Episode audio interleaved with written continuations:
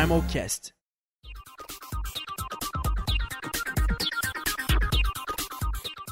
Bem-vindos ao Primalcast, o podcast para te ajudar a entender mais sobre os comitês do Miniono 2018. Vamos conversar agora com a Aymara Cobério, diretora do Comitê CMA 2018. Seja bem-vinda, Aymara, e obrigada pela sua presença. Obrigada pelo convite. Vamos lá. O Comitê CMA 2018, Conferência das Partes na qualidade de reunião das partes no Acordo de Paris, visa debater, em sua terceira edição dessa conferência, a implantação e a regulamentação do Acordo de Paris. O CMA é um acordo que pretende reduzir a temperatura média global e limitar o aumento da mesma. A diretora vai conversar agora com a gente sobre esse tema. Diretora, quais são as, mai as maiores dificuldades que vocês vão encontrar nesse debate? Bom, é, o CMA é um comitê que visa debater o Acordo de Paris, como você colocou, e ele tem cerca de 175 membros e 195 assinaturas. Então, eu acho que o grande problema para os meninos vai ser conseguir, é, num comitê tão diverso, porque tem países de todos os lugares, com culturas diferentes, economias diferentes, níveis de desenvolvimento diferentes, para chegar numa proposta final que se aplique a todos.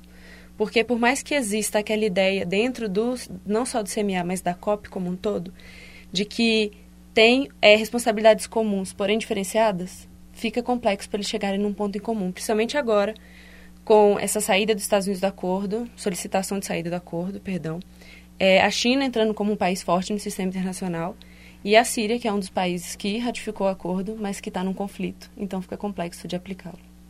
E existe algum argumento ou algum rumo que esse debate possa tomar nos dias? Não necessariamente. Eu acredito que o nosso foco é mostrar para eles a relevância de debater as mudanças climáticas, mas o meu grande receio é que, na verdade, eles travem, assim como acontece no comitê na realidade. Fizeram um comitê para acontecer só em 2015 e agora ele já está na terceira edição. O mais recente acontecimento sobre o Acordo de Paris foi a solicitação de saída dos Estados Unidos em junho de 2017. Como essa notícia foi vista, levando em consideração que os Estados Unidos são um dos países mais poluidores do planeta?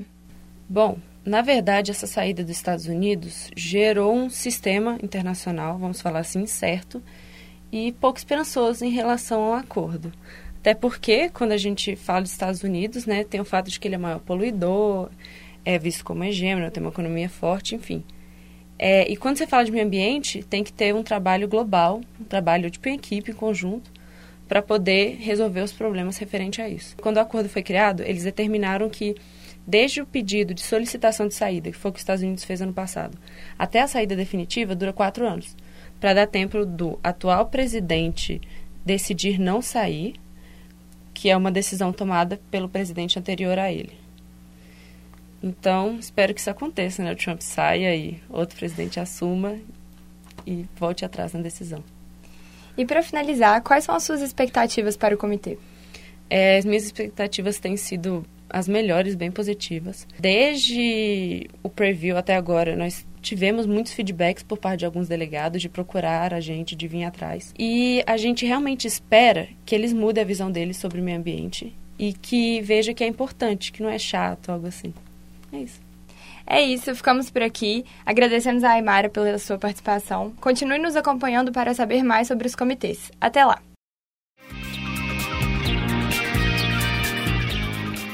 Este podcast foi produzido pelo Comitê de Imprensa do 19º Minione, com a ajuda da monitora Luísa Castro e locução de Beatriz de Pino.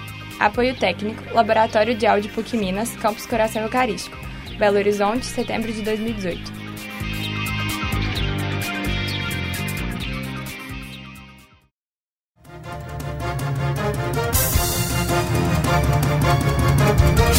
Primalcast.